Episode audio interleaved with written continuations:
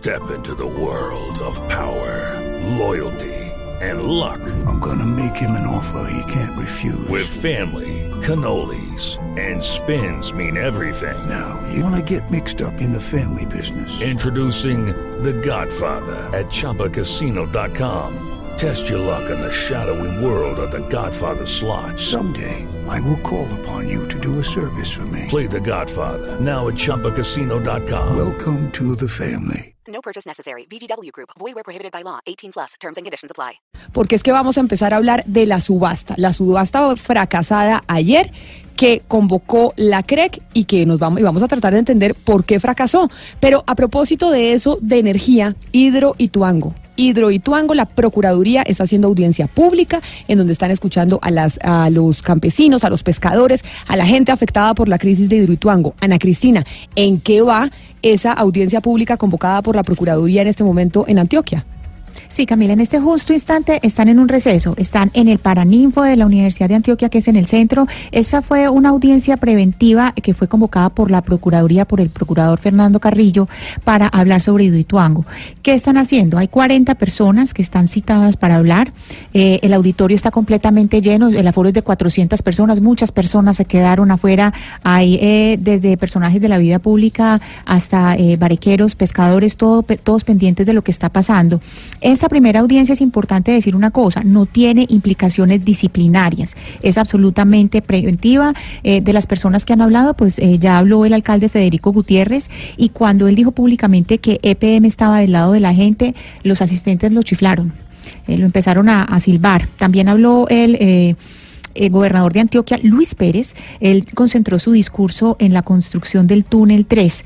Hay que eh, resaltar algo, Camila, y es que esta tarde se entrega el informe de la empresa de auditoría chilena que había contratado EPM de Escava. Esta tarde EPM lo va a presentar y eh, fueron bastante importantes las palabras del contralor Carlos Felipe Córdoba sobre lo que se lo que se eh, está ah, pasando en la, Contraloría, sobre el papel de la Contraloría. Sé si tenemos eh, el audio listo sobre las palabras del No, del no lo Contralor. tenemos, no, no lo tenemos visto, Ana Cristina. Pero sí, Sí, es muy le- es muy importante lo que lo que está pasando en este momento en Hidroituango con esa audiencia. Pero ¿qué dijo el Contralor? Sí, el Contralor básicamente dijo que aquí no se trata ni de regionalismos, ni de estar en una eh, solidaridad, sino eh, una solidaridad eh, sin sentido, sino que él dice, hay que hacer una investigación, hay una serie de contratos eh, que hay que investigar. Él dice que hay eh, contratos por más de 6 billones de pesos y habló de cuáles están en, en, en curso en este momento. Y él básicamente lo que dijo es que el trabajo de la Contraloría va a ser un trabajo eh, independiente y que va a estar al margen pues de todo lo que está sucediendo digamos en el campo de lo público que hemos visto pues que empresas públicas ha estado eh, recibiendo voces solidarias. Él eh, simplemente está diciendo nosotros somos una entidad independiente y vamos a trabajar sobre lo que muestre el desarrollo de los contratos Vamos a ver entonces qué dice ese informe que se contrató por parte de empresas públicas de Medellín a los chilenos sobre Hidroituango. Son las 12 del día, 11 minutos, pero vamos a empezar a hablar de energía y de esa subasta que ayer se tenía convocada precisamente para tener la energía en Colombia. Estamos con el señor Cristian Jaramillo, director ejecutivo de la CREC. ¿Qué es la CREC? La Comisión de Regulación de Energía y Gas. Él nos acompaña aquí en cabina y doctor Jaramillo, qué placer tenerlo aquí con nosotros. No, qué placer estar aquí, Camila, y buenas, buenas tardes ya a todos los oyentes. Le tengo que preguntar para que los oyentes ente- entiendan. Esa subasta que se había convocado ayer específicamente, ¿cuál era el propósito? El propósito de la subasta era generar contratos de largo plazo que dieran viabilidad financiera a la construcción principalmente de plantas eh, renovables no convencionales, es decir, las tecnologías eólicas, solares, biomasa, que son tecnologías que están poco representadas en la matriz de generación en Colombia hoy. ¿Y qué fue lo que pasó? ¿Por qué razón se tuvo que aplazar eh, la subasta? ¿Por qué no se cumplieron con los eh, requisitos para que se pudiera llevar a cabo la subasta? Eh, la subasta se ejecutó, no hubo, no hubo adjudicación y la razón por la cual no hubo adju- adjudicación eh, fue que no se cumplieron lo que se llaman los requisitos de competencia que solicitó la CREC, que estableció la CREC por vía de una resolución. Para poder explicar eso, eh, necesito dar un poquito de contexto. En Colombia em, en generación, cuando, cuando uno tiene el servicio de energía eléctrica en la cadena, hay varios agentes. O sea, en la casa, cuando uno está tiene el servicio de energía eléctrica en su casa. Exactamente. Cuando uno le llega la factura, Ajá. ese electrón que le llegó pasó, digamos, por las manos de varios, eh, figurativamente hablando. O sea, varias, varias- varios participan en el negocio de la energía. Exacto. Entonces hay unos generadores, después hay unos transmisores, después hay unos distribuidores, que son los de la red chiquita que uno tiene en el barrio del- del- de donde vive, y finalmente hay un comercializador, que es el que a nombre de uno compra la energía y después viene y le pasa la factura a uno. Eh, en el mercado eléctrico, perdón, en el mercado eléctrico, entonces el comercializador actúa a nombre de uno. Es el representante de uno para comprar la energía de los generadores De uno ciudadano. de uno ciudadano y ahí eh, la terminología formal es los usuarios regulados y los usuarios no regulados. Y aquí nos vamos a concentrar en los usuarios regulados, que son en general mi abuelita, soy yo, somos las personas chiquitas, también los negocios pequeños, etcétera. Los usuarios no regulados son negocios muy grandes que consumen gran cantidad de energía. Entonces el comercializador actúa en nombre de uno. Eh, y en Colombia sucede que con frecuencia el comercializador, es decir, el que compra en nombre de uno, está integrado verticalmente con el generador, es decir, el que vende. Entonces, en Colombia, Eh, cuando usted dice integrado verticalmente, ¿a qué se refiere? ¿Eso qué significa? a que comparten eh, una casa matriz que es dueña o que tienen... O sea, eh, son arte y parte. Son Compran partes vinculadas, es el término formal. Ok. Eh, y por eso en Colombia, cuando se negocian los precios de cobertura de energía, es decir, los contratos financieros de energía, la regulación establece que esos contratos tienen una limitación para trasladar el precio al usuario. Algo así como si el precio sale muy caro, usted no le puede pasar eso en la factura al usuario, a mi abuelita. Pero de esa negociación que usted nos está explicando, de toda esa cadena, depende específicamente el precio que nosotros pagamos al Así final de la energía. Así es, y ese es un precio que si usted mira hoy en día en la factura, está del orden de los 200 pesos por kilovatio hora, que es aproximadamente el 40% de lo que está pagando. El hecho de que no se haya podido llevar a cabo esa subasta ayer, o sea, se llevó a cabo, pero no hubo, eh, no se cumplieron los requisitos y por eso no se pudo adjudicar. ¿Qué efectos tiene sobre la ciudadanía? ¿Qué efectos tiene sobre la gente que consume energía y sobre el costo y el precio que va a pagar en su factura? Eh, en primera instancia, no es claro que vaya a subir o bajar el precio, eso depende de lo que habría sido el precio de la subasta si la subasta se hubiera adjudicado. Eh, lo que sí es claro es que al no poder hacer un contrato de largo plazo, el precio queda menos estabilizado, está más sujeto, por ejemplo, a cómo oscila la bolsa de energía. O sea, que se nos puede subir el precio de la energía en la factura. Eh, pues en promedio no sabe uno, pero por ejemplo en los niños, efectivamente la bolsa tiende a subirse. Cuando usted dice los niños es el fenómeno, fenómeno del, niño. del niño, O sea, ahorita, porque estamos en fenómeno del niño. Eh, creo que no se ha declarado el fenómeno del niño. Pues pero- estábamos hablando ahorita sobre los incendios que están habiendo en el departamento del Cesar, por ejemplo, y dicen que esa sequía se debe al, al- al fenómeno del niño. pero efectivamente tenemos unos periodos de hidrología baja. Eh, sí, eso no afecta ahora porque esos contratos habrían empezado en el 2022, pero efectivamente es en esos momentos que a uno le duele no tener contratos. Pero, pero sigo un poquito con mi historia. Como el comercializador que compra a nombre mío con frecuencia está integrado con el que hizo la venta, entonces en Colombia no les dejamos que ellos pongan cualquier precio para trasladar a la factura. La CREC dijo en esta subasta, que entendemos que es una subasta, que podría formar bien el precio, que no nos asusta este riesgo, vamos a poner la posibilidad de que lo que salga de la subasta es lo que le pasan a usted a la factura, pero con una condición. Tenemos que verificar que la subasta funcione bien, es decir, que haya bastante competencia, que haya bastante oferta, que haya bastante demanda, porque si no, yo no le creo a esos precios y sigue aplicando la regla de que yo le, le pongo un límite a lo que le pueden cobrar a mi abuelita en la factura. Señor Jaramillo, ese es un tema súper técnico. Nos interesa a los colombianos por cuenta de que es- de esto depende el precio de la luz, el precio de la energía que vamos a pagar efectivamente después del 2022, donde se dice que si no entra Hidroituango, digamos, en funcionamiento, podríamos tener a- llegar a tener crisis de energía, pero eso es otra historia. Pero mire que es que nosotros, por ejemplo, contactamos a Francisco San Clemente. ¿Quién es el señor San Clemente? Es un economista de la Universidad de Westminster en el Reino Unido, pero además tiene maestría en Economía y Estrategia Internacional de la Universidad de St. Andrews en el Reino Unido. Mejor dicho, todos los pergaminos. Y el señor es eh, un bloguero muy interesante en donde habla precisamente sobre estos temas de energía. Señor San Clemente, bienvenido a Mañanas Blue. Muchas gracias por estar con nosotros. No, muchas gracias a ustedes por la invitación. Mire, cuando estábamos viendo eh, lo que usted escribe referente a esta subasta de la CREC, esta subasta de energía que ayer no pudo ser exitosa, usted decía que esto ya se sabía que esto iba a pasar, que esto ya lo habían anunciado diferentes entes del mercado, incluso inversionistas, y que se le dijo al, al Estado colombiano y no se hizo nada. ¿Qué es exactamente lo que ya se sabía? Bueno, yo no diría que no se hizo nada, pero lo que sí se ha hecho es se ha venido, eh, digamos, criticando un poco el proceso en comparación con lo que se ha hecho en otros países e intentando aportar para que precisamente eh, hubiera la mayor cantidad de, de, ofertas, de proyectos, porque finalmente eso está en el interés de todos, que se desarrolle la mayor cantidad de proyectos renovables en el país. Eh, y que se bajen los precios de energía, que es lo que, lo que ha pasado en prácticamente todos los países del mundo donde, se han, donde, donde han entrado las renovables. Y a mí, digamos, lo que me frustra un poquito es que aquí en Colombia hablamos de las energías renovables no convencionales, es decir, con, con tecnología del sol, que obtiene la energía del sol y del viento, como si fuera algo muy nuevo, pero esto lleva en otros países más de 20 años, incluso 30. Entonces, eh, pues sí, estamos todos muy tristes por lo que pasó ayer eh, pero yo creo que es una buena oportunidad para construir sobre esto, aprender de las lecciones de las otras subastas que, han tenido otros países como Brasil, Chile, México o Argentina y, hacer una subasta, eh, que ya se comprometieron a hacer una subasta en, antes de que termine este año, creo que en el, en el tercer eh, trimestre, con todas estas lecciones y poder finalmente tener una subasta exitosa porque está en el interés de todos los colombianos y de todo el sector. Pero entonces explíquenos, usted hablábamos con el doctor Jaramillo, pero usted, ustedes desde, desde otra perspectiva de esto que pasó ayer, que no se pudiera llevar a cabo la subasta o que no fuera exitosa, ¿en qué va a afectar al ciudadano de a pie, al oyente que nos está, que está en su carro, que está en el bus, que está en Transmilenio o que está caminando por la calle? ¿Esto en qué nos afecta?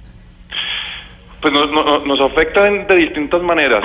Lo primero es, ahora efectivamente, y eso pues lo pueden confirmar en algunos de los posts que he puesto en, en, LinkedIn donde, donde se ven los precios de la energía y la hidrología, ahora mismo estamos con unos precios o unos costos de producir energía muy altos. ¿Por qué? Porque hay fenómeno de niño declarado no, no está lloviendo lo suficiente, ¿cierto? Para no meternos en, en, términos muy técnicos, no está lloviendo lo suficiente, están subiendo los costos de energía. Eso es lo primero. Si uno mira, que también está en mis posts, si uno mira la variación de precios en otros países, los que más fluctúan, es decir, los que más varían en el tiempo, los que más suben y los que más bajan, son los de Brasil y de Colombia, que son, digamos, de los países de Latinoamérica que, que, yo estoy siguiendo, eh, los, que más, em, los que más dependen del agua.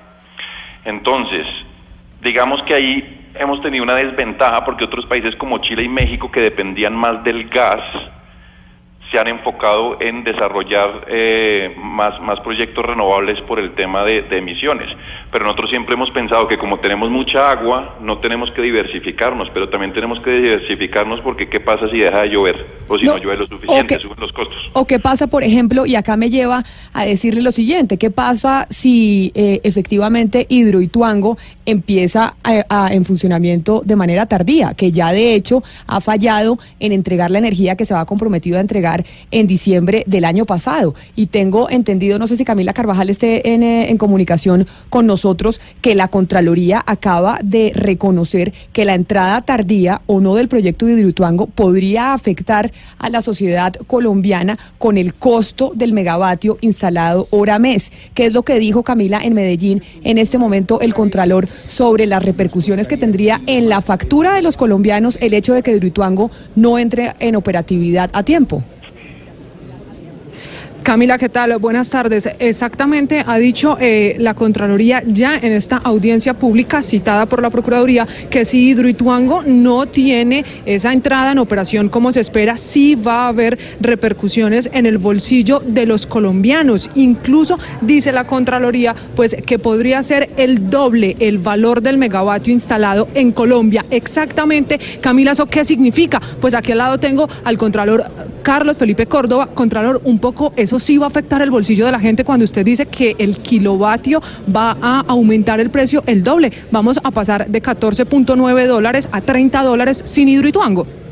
Claro, por eso nosotros hacíamos la aseveración con claridad esta mañana de que el proyecto Hidroituango es un proyecto estratégico para el país.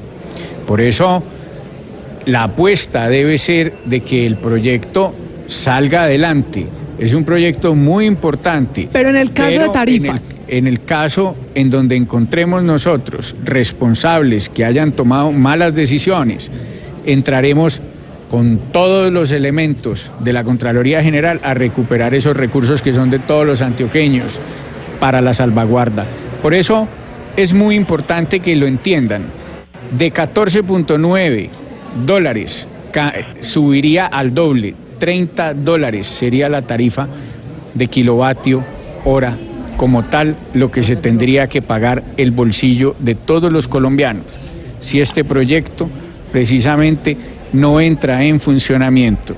Por eso es un proyecto estratégico de gran importancia para todos los colombianos. Pero Camila lo escucha en este momento el Contralor General de la República. Ah, buenísimo, gracias Camila. Camila, para, para Diana, buenas tardes y toda la mesa de trabajo, Santiago, toda la mesa de Blue Radio. Contralor, eso que usted está diciendo es que si no entra en funcionamiento Hidroituango nos cuesta o nos podría llegar a costar más la energía a los colombianos. Sin embargo, ya Hidroituango ha incumplido con una energía que tenía que proveer en el 2018.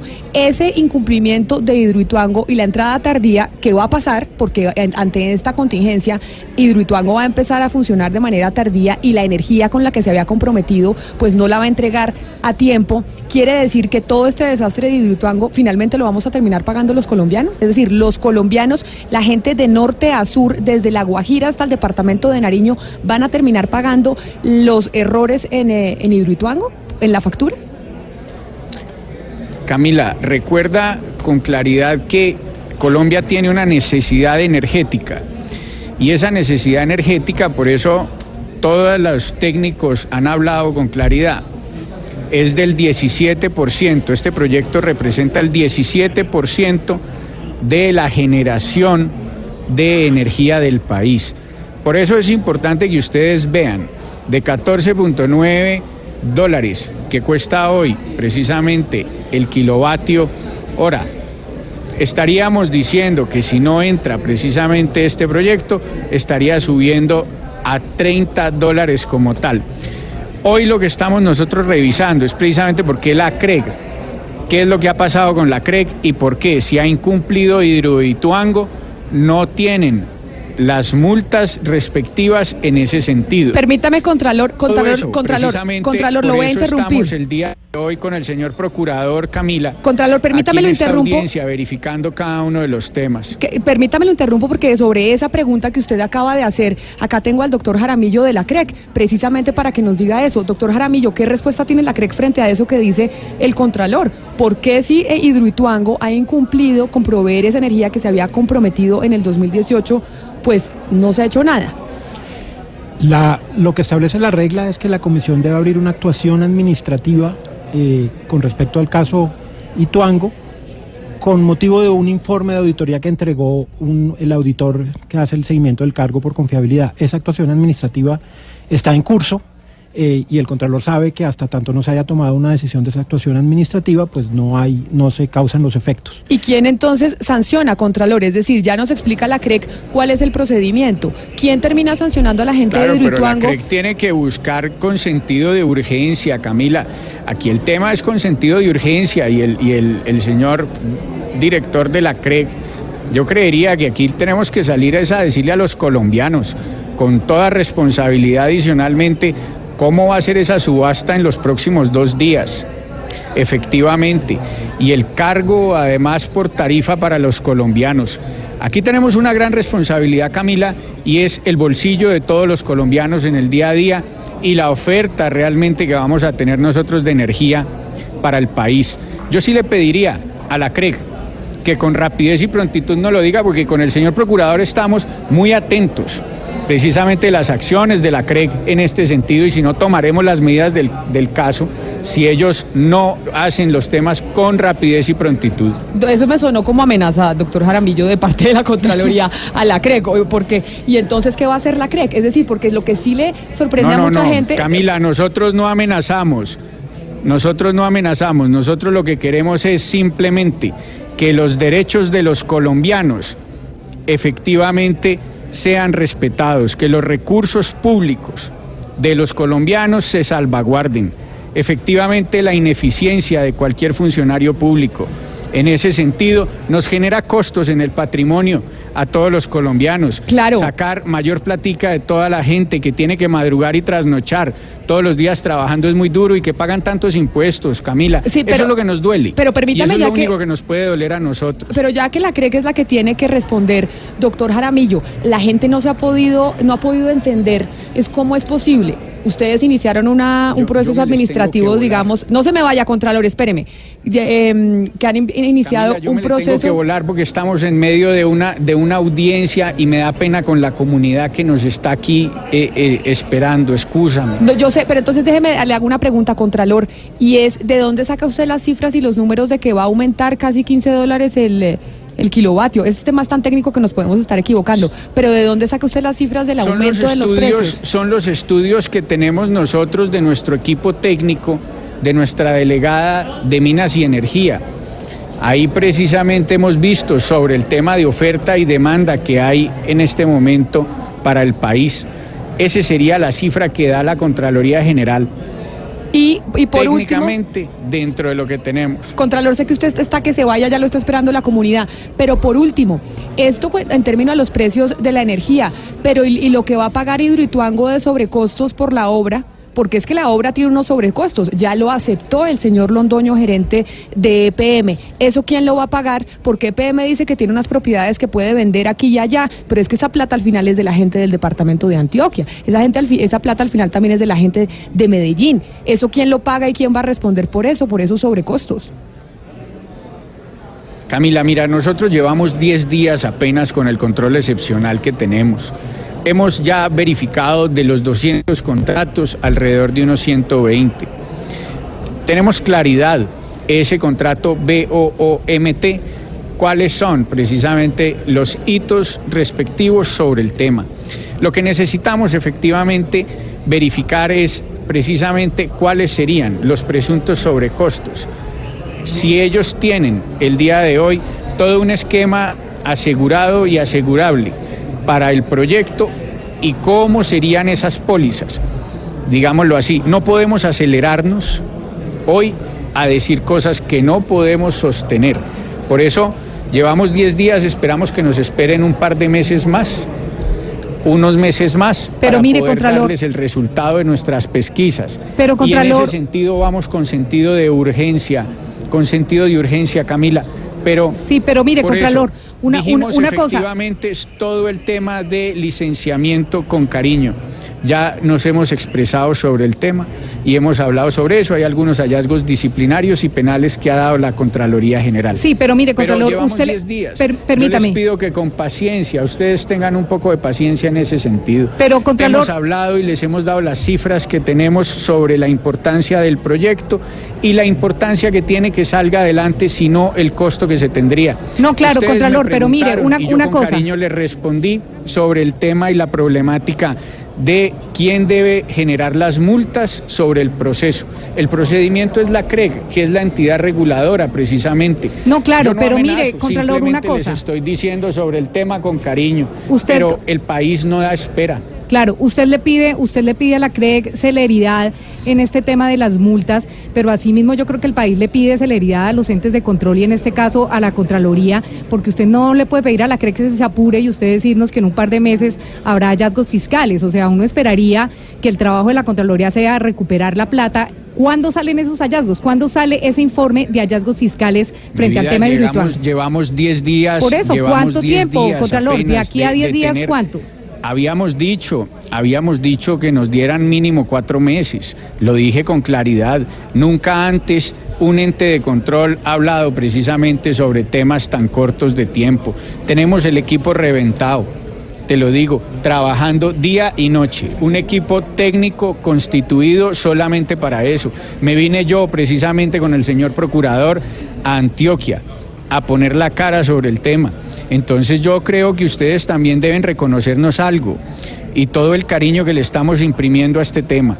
Es un cariño por la nación grande, todo el compromiso, Sí. pero necesitamos que ustedes nos lo reconozcan también en ese sentido, porque tenemos todo el cariño y toda la decisión de entrar con contundencia, pero los necesitamos el apoyo también, no solo de Por Blue Radio, sino de todos ustedes en ese sentido, Camila, porque necesitamos que nos apoyen en todo este proceso. Y nosotros en esperamos todo que este ustedes proceso. en no la por más correr, esperamos que no por más correr, esperamos nosotros que definitivamente tengamos un mal resultado. Sí. Por ahí decían los abuelos, hay veces no por más madrugar va a salir el sol más rápido. Contralor Felipe Córdoba, Pero muchas Yo les gracias. agradezco a ustedes mucho, Camila.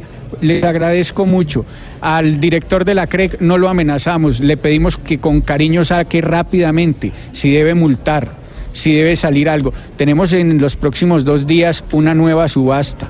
Es importante verificar ese tema. Y de eso Es lo vamos a único que hablar. les digo porque no me puedo pronunciar, Claro. no me puedo pronunciar porque yo tengo control posterior y selectivo. Eso es otro tema que hablamos con ustedes en la mesa. Claro ¿Se que sí. acuerdan? El Sí, sí, sí. proyecto de modelo de control fiscal nuevo que necesitamos un control Es que preventivo, concomitante y Precisamente posterior. por ese tema Camila, de las todo el cariño a ustedes, por ese tema de las subastas es que todo invitamos al cariño a doctor ustedes, Jaramillo aquí. Camila, y a Blue Radio. Sí, señor. Muchas gracias, señor Contralor. Feliz tarde. 12 del día, 33 minutos. Pues por todo eso que está hablando el Contralor, le damos a Camila Carvajal las gracias porque Camila ahí jaló al Contralor para sacarlo de la audiencia y lo estaban esperando. Precisamente por todo eso es que está usted aquí, doctor Jaramillo, director de la CREC, para nosotros entender por qué este tema energético es importantísimo. Dice el Contralor que por qué no se ha movido la CREC en, eh, en las multas o en las sanciones a Hidroituango si no tenía, si no entregó la energía en el 2018. Él dice la Contraloría que ellos en su investigación se demoran cuatro meses. Diana le decía, pero bueno, ustedes se demoran cuatro meses y cuánto tiempo le quieren pedir a la CREC para que adelante esa investigación. ¿Ustedes dentro de cuánto van a sacar eh, pues una decisión? Eh, lo, primero es decir que el Contralor tiene razón. Hay que, hay que hacer esto con, eh, prontitud. La comisión inició la actuación en noviembre y los términos de la actuación son alrededor de cinco meses eh, que se demoran según cómo, cómo avancen los, los, los autos de pruebas, etcétera. Pero son los términos usuales de este tipo de actuaciones. Ahora, eh, lo que es y lo que estamos trabajando paralelamente, porque también es cierto que es que uno no puede caminar en un solo lado y después el otro, sino que hay que hacer las cosas al tiempo, es precisamente en asegurarnos que las incertidumbres que se han generado en el sistema frente a que esté la energía en el año 2022, que es la fecha en la que nosotros eh, podríamos tener una, una incertidumbre, pues se solventen. Y esa es la razón de ser de la subasta que se debe ejecutar el día 28, 28 es mañana, eh, que es la subasta que consigue la energía firme para el sistema, para asegurarnos que lo que no está en duda es que hay electricidad para todos. Pero entonces hay algo que uno no entiende y es cómo puede ser posible que ustedes están adelantando una investigación en el tema de Hidroituango porque ellos incumplieron con la energía que iban a decir que, que dijeron que iban a entregar en el 2018 en diciembre. Y mañana está la subasta por los cargos eh, por confiabilidad, que para explicarle a los oyentes es esa energía que vamos a tener como plan B en caso de un fenómeno del niño muy fuerte para poder tener energía en el resto, en todo el país. ¿Cómo pueden ellos, si ya incumplieron, ustedes están adelantando una investigación, participar en la subasta de mañana? Entonces, hay, hay varias partes. Lo primero es, hay una actuación y como en todos los casos, hasta que no haya una, hasta que la actuación no se concluya y no se tome una decisión, pues las reglas siguen andando y no, no hay consecuencias hasta que no, no se concluya. Entonces, eh, y, la actuación se mantiene separada de, del resto de las reglas del mercado. Eso es lo primero. Eh, lo segundo, y es solo una precisión, el resultado de la actuación no pueden ser sanciones, la comisión no sanciona, el que sanciona en este tipo de cosas es la Superintendencia de Servicios Públicos. O sea, usted no puede ponerle una multa a Hidroituango. No, en general las, la comisión no tiene la facultad de imponer sanciones. Pero usted sí Lo le pasa sí la hay- información a la superintendencia. Sí, por supuesto, todo lo que resulta de la superintendencia está, está muy pendiente. Ahora, lo que sí hay es que en el contexto del cargo por confiabilidad, las, los proyectos son responsabilidad entera de los agentes que se comprometieron y ellos ponen, entre otras cosas, unas garantías. Entonces, lo que la comisión, parte de lo que tiene que decidir la comisión es qué sucede con las garantías. Eh, como te digo, eso se resuelve en los tiempos que deben ser. Digamos, nosotros somos muy cuidadosos en, en mantener el debido proceso y entonces esos tiempos están reglados en, un- en unos cinco meses aproximadamente a partir del momento de apertura de la actuación. Mire, doctor Jaramillo, aquí en Mañanas Blue, cuando Colombia está al aire, pues nos importa todo el país y por eso tenemos eh, integrantes de la mesa de trabajo en diferentes puntos de Colombia y Hugo Mario está en el Valle del Cauca y desde allá pues también quiere preguntarle porque obviamente este tema energético nos preocupa a todos en Colombia, Hugo Mario. Y hay algo que no me queda totalmente claro, Camila. ¿Qué pasa en el escenario hipotético de que el niño, el fenómeno del niño, anticipe los faltantes de energía? ¿Qué va a pasar en el 2022 finalmente si Hidroituango no entra a generar, eh, doctor Jaramillo, qué va a pasar con la demanda de los colombianos y cuánto nos va a costar eso? Eh, la, la subasta que está anunciada para mañana que afortunadamente, digamos, tenemos una competencia saludable, es lo que estamos anticipando. Eh, eh, nosotros esperamos que signifique que no va a haber ningún riesgo de racionamiento ni nada por el estilo. Es decir, precisamente es una subasta que tiene en cuenta las incertidumbres existentes, que debo decir que van más allá de las eventualidades del, del, proyecto de Ituango. Nosotros hicimos un análisis y hay, como siempre, varios fuentes de riesgo y, y, esperamos que eso no vaya a ser un problema. En cuanto a los precios de la subasta, es algo que me queda difícil hablarlo. Yo sí, eh, el objetivo de la subasta precisamente es que revele cuáles son los precios.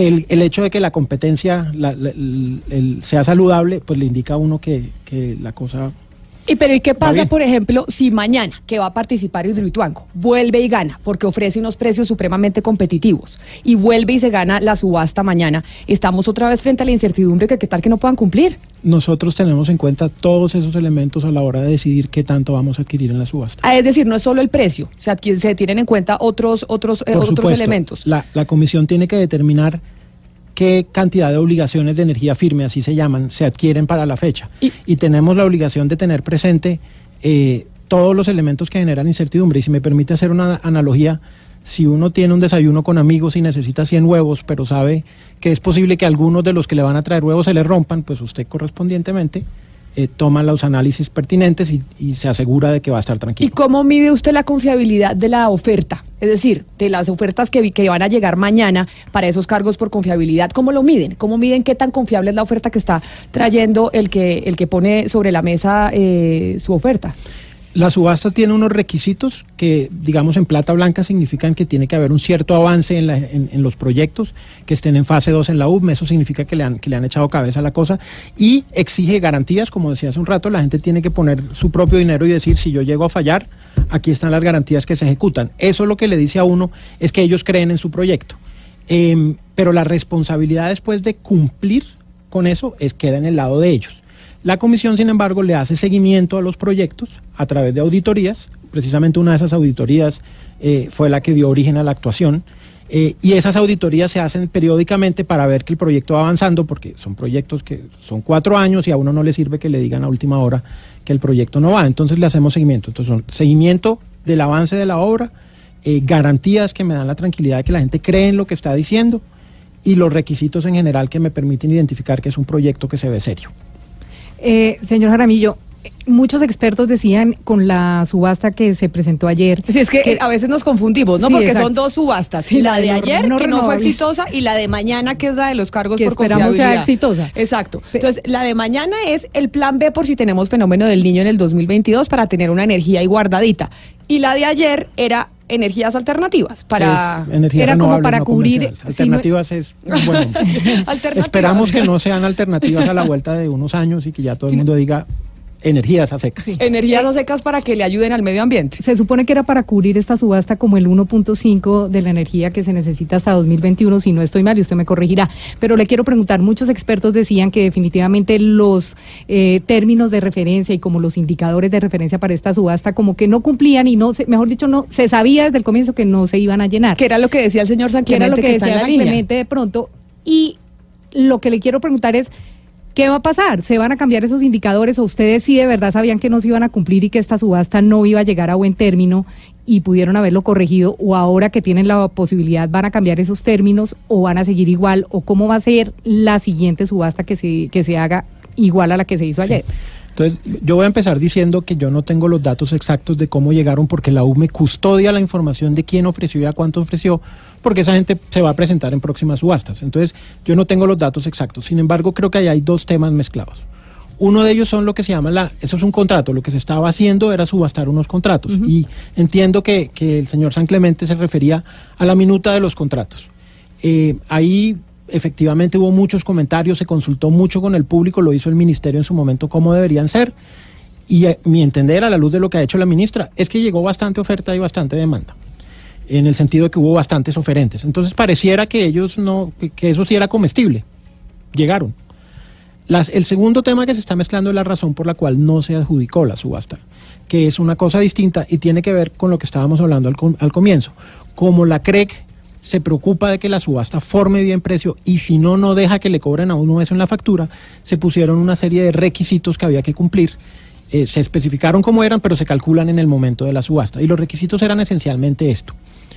Un primer indicador, y es como les decía, a veces el vendedor y el comprador son el mismo. Entonces había un primer indicador que decía que los que se presentaron a vender haya un porcentaje alto que no sean el mismo comprador. Y ese indicador salió bien, ese se cumplió, entonces llegó bastante. Y los otros dos indicadores se refieren a cómo cierra la oferta y la demanda. Y ya se refieren, es decir, a quién quedó adjudicado, digamos. Y uno de ellos dice, eh, en, en- en- en términos sencillos, que no puede haber quedado muy concentrado, que no puede haber sido el que la mayor parte de lo que quedó adjudicado sea a poquitos o a uno solo. Pero mire, eh, y ese no, no pasó. y por eso se cae la subasta. Y en ese momento se dice, usted puede hacer los contratos si quiere, pero ese precio no se lo puede cobrar a, la, al- a mi abuelita en la factura. Entonces, y el ministerio ante eso había previsto que si eso sucedía, no se adjudicaba. Doctor Jaramillo, pero mire, ya que se- seguimos con el señor San Clemente eh, en la línea, y es que él decía, o señor San Clemente, corríjame cuando yo estaba leyendo la información que usted publica, y es que el gobierno colombiano para esta subasta de energía alternativa, le puse yo, o renovable, que es la que le ayuda al medio ambiente y es la que estamos tratando de incorporar para ayudarle más al planeta, pues falló en los incentivos para la inversión extranjera. ¿A qué se refiere usted con eso? Porque usted dice que falló eh, eh, los incentivos del gobierno colombiano para atraer inversionistas extranjeros a ofrecer esta energía renovable. Sí, eso es así, pero déjeme, si me permite decir tres cosas, eh, un poco recapitulando lo que han dicho todo el mundo, me, me refiero al ejemplo que puso el señor Jaramillo de, de, de los 100 huevos para los amigos. El problema de Colombia es que de los 100 huevos tiene 80 en, en agua y cuando se rompe un huevo, como Hidroituango, pues entonces estamos en problemas.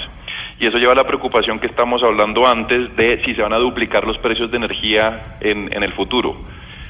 No tiene por qué, puede ser, pero no tiene por qué. Y me parece que nos estamos enfocando mucho en el problema y muy poquito en la solución.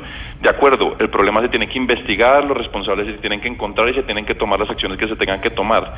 Pero la solución son las renovables. Una planta solar se demora entre 6 y 8 meses en construir y una eólica entre 12 y 18 meses en construir. Y el riesgo de construcción es muy, pero muy bajito porque eso es prácticamente como armar un Lego. Llegan las partes y solo hay que armarlo y ponerlo en operación. El problema es todas las trabas que se le están poniendo o todos los plazos que se demoran en, en las licencias. Eso es una cosa. Pero Eh, esos plazos en las licencias, ¿eso a quién le compete, señor San Clemente? O sea, ¿quién es el que tiene que dar esos permisos y eso que usted está diciendo? ¿Cuál es la autoridad que debe responder para eso? ¿La CREC? No. No, la CREC no. Hay, hay- hay distintas autoridades, hay desde las corporaciones regionales, dependiendo del tamaño, a- hasta, hasta el Ministerio del Medio Ambiente. Em, pero, por ejemplo, hay otro tema. En- por ejemplo, en la subasta hubo proyectos que tenían licencias ambientales ya aprobadas que no se pudieron presentar. Yo quiero hacer una comparación con lo que pasó en otros países cuando hicieron su primera subasta. Y a, y a eso es lo que me refiero, que posiblemente no, no fue lo suficientemente atractiva la, la subasta. Y aquí mi intención no es echar culpas, aquí mi intención no es criticar, aquí mi intención es construir. Yo creo que tenemos que mirar para adelante y aprender de las otras subastas y aprender de la subasta que falló ayer. Pero para poner un ejemplo, la primera subasta de, de viento de energía eólica que se hizo en Brasil en el 2009, había 339 proyectos interesados. 339. En Chile, la primera subasta en donde participaron las renovables, que fue en el 2016, había 84 proyectos interesados. En México, en el 2016, había 468 proyectos interesados. ¿Y ayer cuántos tuvimos aquí en Colombia interesados? 22 de los cuales quedaron solo 9. ¿Y eso por qué, eh, señor Jaramillo, doctor Jaramillo? ¿Por qué aquí se presentan tan poquitos? Si vemos en la región que sí hay mucha gente interesada en prestar este servicio y ofrecer energía renovable alternativa que no es la que contamina y que además pues la necesitamos en este momento, sobre todo cuando tenemos el riesgo de, de Hidroituango, que si Hidroituango no entra en funcionamiento en el 2022, si no tenemos colchón de energía puede haber apagón y eso nos afecta a todos los colombianos porque aquí se presentan tan poquitos. A, a mí no me parecen poquitos, digamos, una pregunta es el tamaño de los proyectos, por ejemplo, eh, y 22 proyectos en competencia para, para incorporarse eh, al sistema es una cantidad bastante grande. Una subasta con 22 competidores es una subasta que no tiene un problema de oferta. Eh, yo, yo creo que, que, en general el ministerio ha dicho de frente desde que sacó el año pasado el decreto 570 que es importante avanzar en esta, en esta dirección y la ministra dijo ayer, esta mañana, eh, lo reiteró, que la siguiente subasta, incorporando lecciones aprendidas, se hará al, al menor plazo. Ahora, y tomando también las palabras de, de la ministra esta mañana, el problema no fue la oferta. Parece ser que no llegó suficiente demanda. Entonces, hablar de que no fue atractivo para construir Además de eso, con, con lo que dicen los mismos eh, expertos y los proyectos, que por ejemplo la Guajira es increíblemente atractiva para construir y que lo respaldaron poniendo garantías y participando, pareciera que los que no, no, no llegaron como deberían llegar y con los cuales hay que trabajar es la demanda. Es decir, el comercializador que va a nombre mío a comprar energía y después me la cobran la factura. Pero pensando como usuarios, que creo es la pregunta que se hace muchos eh, doctor San Clemente, ¿cuál es la diferencia en costos de la, energía que se produce a través de las plantas hidráulicas o a carbón y la que producen las, lo, los proyectos renovables, como los que usted dice se están desarrollando en otros países, pero poco, poco en Colombia? Esa, esa es la pregunta del millón, digamos. Y, para ser sincero, si algo bueno sale de haber hecho la subasta, independientemente de su adjudicación, es que tenemos una idea más precisa. Eh, por la forma en que tradicionalmente hemos comprado energía en Colombia y la forma en que la CREC hace las convocatorias, usted le da al que le presenta costos más bajitos. Lo que pasa es que las distintas tecnologías, algunos tienen un costo fijo, o sea, un costo de inversión muy alto y después al generar tienen muy poquito costo variable porque no usan combustible ni nada. Y eso, por ejemplo, puede ser el caso de estas tecnologías, mientras que hay otras tecnologías que tienen muy poco costo de inversión, pero el día que generan necesitan consumir algún combustible. Y es la combinación de los dos. Entonces, en la práctica, el punto es que uno no sabe exactamente sobre estas tecnologías cuáles serían sus costos en Colombia, porque dependen en últimas cuentas además de cómo lo reparten en la energía que generan. Y entonces si usted tiene mucho viento, pues el costo al repartirlo en energía sale barato y si tiene poco viento, no. Conclusión, lo que uno necesita es que eso se exprese en una subasta. Y si algo se ganó, es que efectivamente, como llegaron suficientes oferentes, uh -huh. ahí está una información que no teníamos antes y es en Colombia. Esta tecnología qué tan competitiva es con lo que hay. Doctor Jaramillo, mire, como esto es súper técnico, espero que eh, los oyentes como nosotros estén entendiendo cada vez más, porque esto nos importa a todos. Pero tenemos la subasta de mañana, que es la que le estaba respondiendo usted a Hugo Mario. La, la, subasta de ayer, que era la que le respondía ayer a Hugo Mario, que es energías alternativas. La de mañana es la de cargos por confiabilidad, es decir, para poder tener colchón de energía si llega a haber fenómeno del niño.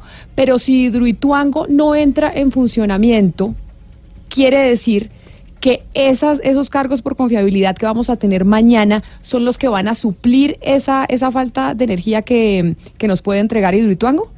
En la eventualidad de que eh, se materialice uno de los varios riesgos que hay, uno de los cuales es el que tiene que ver con, con la hidroeléctrica, como habíamos dicho, con Ituango. Eh, nosotros esperamos que lo que sale de la subasta de mañana nos deje pasar tranquilos el 2022 e incluso el año anterior en donde también teníamos alguna vulnerabilidad el año 2021. Es decir, Entonces, no tenemos riesgo de apagón en Colombia en el 2021. No anticipamos, no anticipamos que vaya a haber un riesgo de apagón porque esperamos efectivamente que los resultados sean positivos. Se, señor Saclemente, me parece que usted estaba diciendo algo. Sí, sí, sí. Eh, puede que se cubra con los contratos de mañana y, y, que, y, se, y, que, no haya riesgo de apagón, pero lo que sí puede pasar es que el, costo de la energía se incremente, porque ¿qué pasa? Uno va... Esto es, imagínense que uno va aprendiendo las luces de a poquitos y la va aprendiendo con la más barata y ya va subiendo hasta la más cara. Si, Dua, si que no era muy cara, si hubiera entrado a tiempo, ya no existe y se empieza a cambiar con otro tipo de tecnologías que son muy caras y cada vez vamos eh, prendiendo las más caras eh, para no tener un apagón, pues el precio de la energía va a subir. Quiere decir entonces, señor San Clemente, que lo que nosotros venimos diciendo en este programa en Mañanas Blue ya desde hace un par de semanas es que al final lo que está sucediendo con Hidroituango lo vamos a terminar pagando todos los colombianos en la factura de la luz si no entra en funcionamiento? No tiene por qué, no tiene por qué. Si metemos un, un, un, un porcentaje de renovables que puedan cubrir parte de esa demanda, no tiene por qué subir los precios de energía. No tenemos por qué poner todos los huevos en una misma canasta. Los renovables se pueden desarrollar relativamente rápido y eso podría cubrir gran parte de la energía que, que el país eh, le, le, le podría hacer falta. Claro, pero esos renovables, la subasta ayer no Se fue cayó. exitosa. ¿Cuándo la van a hacer entonces? Doctor Jaramillo. Entiendo que en el segundo trimestre va a haber una segunda subasta de renovables. en- Yo quisiera junio, pre- precisar algo, porque de nuevo eh, hay dos temas mezclados. Claro. Uno es esto de tener una energía que se llama firme para los periodos secos en los cuales estamos seguros que esa energía está, que es lo que vamos a adquirir. A lo que se refiere, me parece a mí, eh, el doctor San Clemente, es que pues uno, con motivo de esa subasta, instala unas tecnologías en el país. Y esas tecnologías, pues además de eso, entregan energía eh, el resto del tiempo, no solamente en los periodos secos, y que la pregunta entonces, ¿esas tecnologías van a ser de las que entregan energía cara o no? Y la respuesta ahí es, pues depende de cuáles tecnologías se instalen a la luz de, de la subasta del cargo por confiabilidad. Eh, la, la sugerencia que él hace es, pareciera ser, traten de conseguir la confiabilidad con las renovables no convencionales.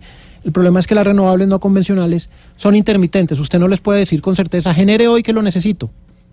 Y, y de pronto ese día no hay viento o de pronto ese día no hay sol. Y ese es el motivo por el cual la confiabilidad se adquiere de una forma y la energía para todos los días, incluso en los buenos periodos con mucha agua, pues se adquiere de otra manera. Él tiene razón que lo que se instale a la luz de la subasta de mañana tendrá algún efecto en el mercado de energía. Pues es, es- es trivial, digamos. Es, que si el efecto va a ser precios más altos o más bajos, yo no, no veo cómo podría uno cómo podría uno anticiparlo, ¿no? Sí, eh, y en ese orden de ideas, en la subasta de mañana, ¿cuánta energía firme eh, se va a subastar? Esa es una información que no le Eso puedo es que no, que no le pueden contar, es privado, señora Diana. No le pueden Pero, decir. pero, pero, pero si se tiene contemplado hasta cierto margen de tiempo, se tiene contemplado también que es una energía que se va a necesitar por esto del fenómeno del niño. Ya ustedes habrán calculado más o menos entre qué margen de energía es que vamos a comprar para no quedarnos en apagón. Efectivamente, nosotros eh, hicimos el cálculo, de hecho es función de la CREC decirle a XM, que es el administrador de la subasta, cómo es la curva de demanda de esa energía y, esa información ya la tienen ellos, había que transferirla hoy, ya hoy la tienen. Yo no puedo hablar de eso, lo que les puedo contar es que es, vamos a salir a adquirir lo que estimamos necesario para estar tranquilos en el 2022 frente a la demanda esperada, digamos, del sistema nacional. Señor Jaramillo, yo le tengo dos preguntas. Una es por la auditoría de este tipo de subastas. ¿Quién, quién está a cargo de, de mirarlas, de hacer esa auditoría? Y por otra parte, si hay eh, presencia de la ciudadanía cuando se dan este tipo de procesos. ¿De cuál de las dos, Ana Cristina? ¿De la de mañana, que es la que participa Hidroituango de de cargos ambas, por Camila. o de la ambas, de ayer? Camila. De ambas. A ver, entonces vo- voy a distinguir varias. Había hablado de que después de la adjudicación hay una auditoría de seguimiento. Eso con la del cargo por confiabilidad. Creo que no son esas a las que, a las que se, se- se refiere, pero esas las eh, contrata XM y se hacen en el momento mientras estén ejecutando las obras. En la subasta misma hay un auditor que se asegura que la subasta, digamos, haga exactamente los cálculos que tiene que hacer, etcétera. En el caso de la de ayer, esto lo tenía que contratar la UME. El auditor normalmente es externo, no sé exactamente quién era el auditor, pero es una tercera parte avalador. Normalmente firmas reconocidas que chequean que los, que los programas de computador estén bien y que nadie haga nada raro.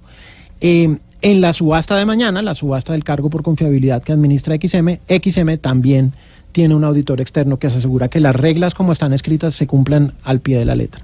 Usted Y tiene auditores res- son nacionales. Estas normalmente son firmas grandes de auditoría, eh, por ponerle un ejemplo, en las auditorías de seguimiento del cargo por confiabilidad en periodos pasados, eh, me da- soy, soy un poco reacio a decir nombres propios, pero es uno de las, lo, lo que llaman las Big Four. Es decir, son empresas grandes, esto no, no son empresas palito. Pues tiene una responsabilidad usted gigante, doctor Jaramillo, con lo de ayer y con lo de mañana. Sí. A ver quién es el que se va a ganar eh, esta subasta de la, de la energía de cargos por confiabilidad. Pero mire, Camila, siempre se habla de que se va a subir la tarifa, se va a subir la tarifa. ¿Ustedes han pensado eh, desde la CREG eh, como ponerle incentivos a la gente para que baje el consumo normal de energía en estos momentos en que de pronto la podamos estar necesitando? ¿Ese, ese, ese eh, incentivo en la factura lo han evaluado o definitivamente Sí y no, no uno, sino de múltiples maneras. Entonces, precisión aquí. El que se sube y se baja según cómo hay ese periodo seco no es el de la bolsa, el precio de la bolsa. Pero el comercializador que compra a nombre de uno pues si ha tenido contratos, si se logra estabilizar en contrato, el precio de la bolsa no le debe afectar mucho porque tiene un precio estabilizado. Entonces, el primer incentivo eh, que la comisión eh, contempla es lograr que la gente estabilice el precio para que no le importe si en un momento dado la bolsa está cara o no, ya tiene un negocio contra, eh, con un precio estabilizado por largo plazo. Ese tipo de incentivos la comisión los está contemplando y los está desarrollando y de hecho precisamente ha ha tratado de implementar mercados en los cuales la gente busque contratarse. Ese tipo de incentivos están. Otros tipos de incentivos que estamos desarrollando están en la agenda de desarrollo de este año, lo que se llama la respuesta a la demanda, que es que cuando por cualquier motivo estás volviéndose muy caro generar, alguien diga, oiga, yo a ese prefiero a ese precio prefiero bajar mi consumo de energía porque yo tengo un montón de, eh, congeladores y los puedo poner un poquito más calientes y consumen menos. Eso también estamos eh, pensando implementarlo. Em, y otros incentivos ya más directos asociados a que el usuario mismo pueda ver cuánto le está costando la energía en un momento dado, eso se va a demorar un poco más. Y en ese momento él mismo puede decir, de pronto no voy a hacer esta actividad ahora, sino que la hago más tarde. Por otro lado... Ah, o sea, para ver si más tarde me cuesta menos. Exactamente. Porque, ah, Porque la curva de precios... Pero eso cuándo? Eso parece súper supersónico, doctor Jaramillo. Eh, eso es una cosa que no, no va a darse de aquí a mañana, pero nosotros esperamos que, que entre que entre a funcionar para esa fecha, con suerte, deberíamos estar en capacidad ya de hacerlo. Eh, todo eso está muy amarrado a que, a que a uno le pongan medición inteligente, que usted pueda programar sus aparatos. La UME, la Unidad de Planeación Minero-Energética, trabaja en otro frente y es hacer que la gente sea más inteligente a la hora de comprar electrodomésticos, por ejemplo, porque de verdad hace una diferencia. La peor maldición que puede haber es que a usted le regalen una nevera vieja. claro. Eso, eso se lo come vivo en la factura. Entonces, ese tipo de cosas que son temas de cultura los trabajamos todo el tiempo eh, y afortunadamente hay tecnologías nuevas y cuando digo nuevas es el, pues no son nuevas de ayer, pero son nuevas que en Colombia están apenas llegando y que de pronto llevan 5 o 6 años en otras partes, que le permiten a usted tener el equivalente de un smartphone en el medidor eléctrico. Y ese día usted tiene pleno control de cuándo y qué consume y qué decide hacer con sus electrodomésticos. Doctor Cristian Jaramillo, director ejecutivo de la CREC, la Comisión de Regulación de Energía y Gas. Mil gracias por haber venido acá habernos dado la clase energética que necesitábamos los colombianos. Suerte mañana con, eh, con la subasta y seguimos en contacto para saber si es que nos va a subir el precio de la energía o no. Suerte a todos nosotros, Camila. Feliz tarde para usted. Y ya no, 12 del día, 59 minutos. Ya les vamos a dar paso a nuestros compañeros de Meridiano Blue. Pero sin embargo, Gonzalo, con lo que hablábamos del señor eh, Loren Enrique Salé, que preguntábamos sobre la Policía Nacional, qué respuesta daba al respecto, nos dicen lo siguiente. Envían un comunicado y dicen que frente al video que circula en redes sociales donde resultó involucrado este ciudadano venezolano Loren Enrique Salé, Gómez Salé, con quien hablamos hoy más temprano, la policía se permite informar lo siguiente. Primero, que el 22 de febrero en la ciudad de San José de Cúcuta, el ciudadano venezolano Loren Enrique Gómez Salé fue requerido por funcionarios de la Policía Nacional en el marco de un procedimiento de rutina e identificación de personas. Y segundo, que con el propósito de lograr su plena identificación y antecedentes, fue trasladado a una unidad policial donde después de un proceso de verificación el ciudadano venezolano continuó con sus actividades. Sin embargo, entonces no me queda claro la intermediación de la doctora María Fernanda Cabal con esta respuesta de la policía. Cada vez es menos claro y cada vez que dan una respuesta, las autoridades es peor. Pero lo que yo no entiendo es algo, Camila, es que la policía entró al restaurante donde estaba Lorenza Led, lo sacó y lo llevó a la patrulla. O sea, es que no termino de entender cuándo la policía agarra a Lorenza Led para hacer un procedimiento de rutina. Eso es lo que no entendemos y por eso ya nuestros compañeros de Meridiano de Blue seguramente seguirán con esta información y con el desarrollo de la noticia. Es la una de la tarde en punto. A ustedes muchas gracias por acompañarnos. Hasta aquí llega Mañanas Blue. Nos encontramos de nuevo mañana.